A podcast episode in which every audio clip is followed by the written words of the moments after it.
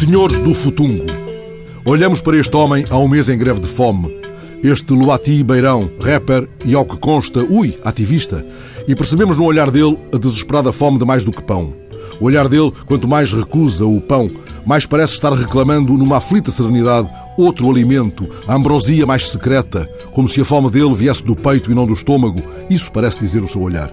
Sobre ele e os seus companheiros, entre os quais aquele a quem chamam Albano Liberdade, que da liberdade quer mais do que apelativo apelido e por isso, do mesmo modo, se dispensou de alimento, recai a suspeição de golpe de Estado, tentado não se diz com que armas ou poções mágicas, por certo com palavras desalinhadas, assim cabendo na suspeição a possibilidade de que tenha ficado tal congeminação confinada ao pensamento.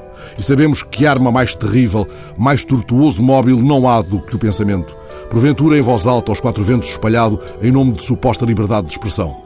Não há pensamento único capaz de blindar os países, os territórios em redor dos palácios. É essa ousadia de pensar. Há até palavras que parecem brotar do pensamento assim pensado e abrir galerias insondáveis nos subterrâneos dos palácios. Ora, diz-se que Luati e outros foram vistos lendo um livro cujas páginas abrem para desconhecidos alçapões.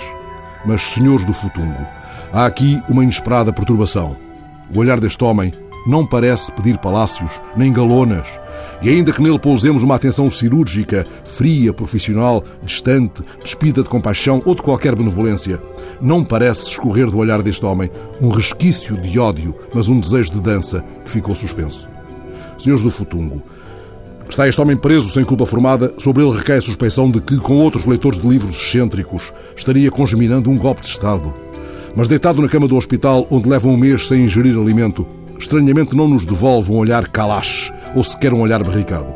Este homem, com uma arma assim mesmo apontada, resiste ao arbítrio da burocrática toga, ao absurdo de que fala a carta de Luís Cília. Por certo vos soará longínquo e desconhecido este nome aí no Futungo, pois correu no vosso país inquieta a adolescência dele e, por se demarcar da guerra colonial, escolheu o exílio em Paris nos anos 60. Lá fez Cília, nesses dias de chumbo, um disco chamado Portugal-Angola Chandelute, os salazarentos acusaram-no de insurreições tão graves como aquelas que impendem agora sobre Luati. E afinal, ambos, Cília e Luati, ergueram uma bandeira comum aos que resistem ao pensamento único, contra a ideia da violência, a violência da ideia.